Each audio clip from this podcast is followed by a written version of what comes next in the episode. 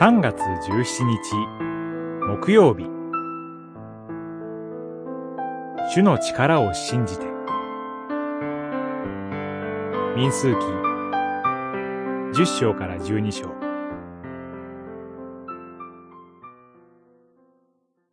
あなたの恵みを得ているのであればどうか私を苦しみに合わせないでください。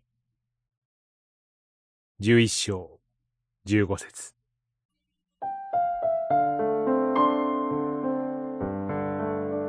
神のご命令に従って荒れ野を旅していたはずの民が一転して激しく不満を言い始めます。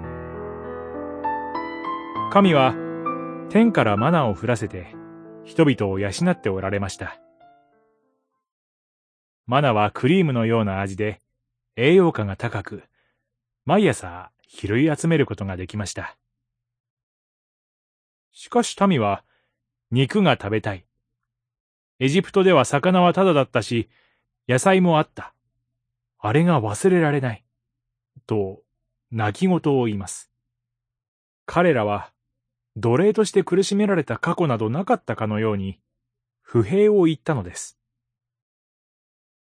神は、民の叫びを聞き、憐れみ、力ある見業をもって、エジプトから救い出してくださいました。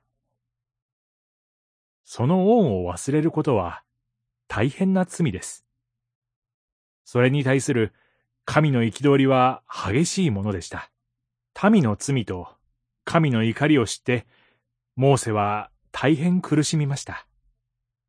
神に対して、私一人でこの民を追うことは重すぎます。むしろ殺してください。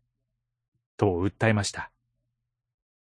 これは、モーセもまた、神の恵みを信じられなくなっている、ということです。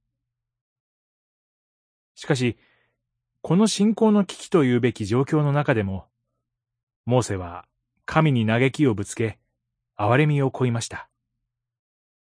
その祈りに対して、神は、モーセを咎めることなく、重荷を軽くしてくださいました。